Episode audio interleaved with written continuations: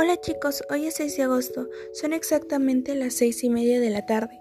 Seguro me escucharán cansada y pues sí lo estoy, pero por fin el día de ayer terminé con los bocetos de los personajes, el guion y la ilustración de cada escena. Estas ilustraciones fueron 17 hojas bond en total, de hecho pienso que aún faltan algunas escenas, pero eso lo veré al realizar las animaciones oficiales por medio de Adobe Animate.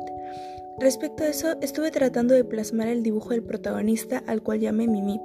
La verdad no sé por qué le coloqué ese nombre, pero por el momento es oficial.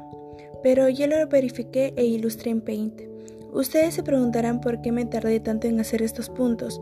Bueno, creo que con lo diré a continuación quedará más claro. No sé dibujar, exacto, no sé, pero no me rendiré tan fácil. Tengo grandes expectativas de mi producto.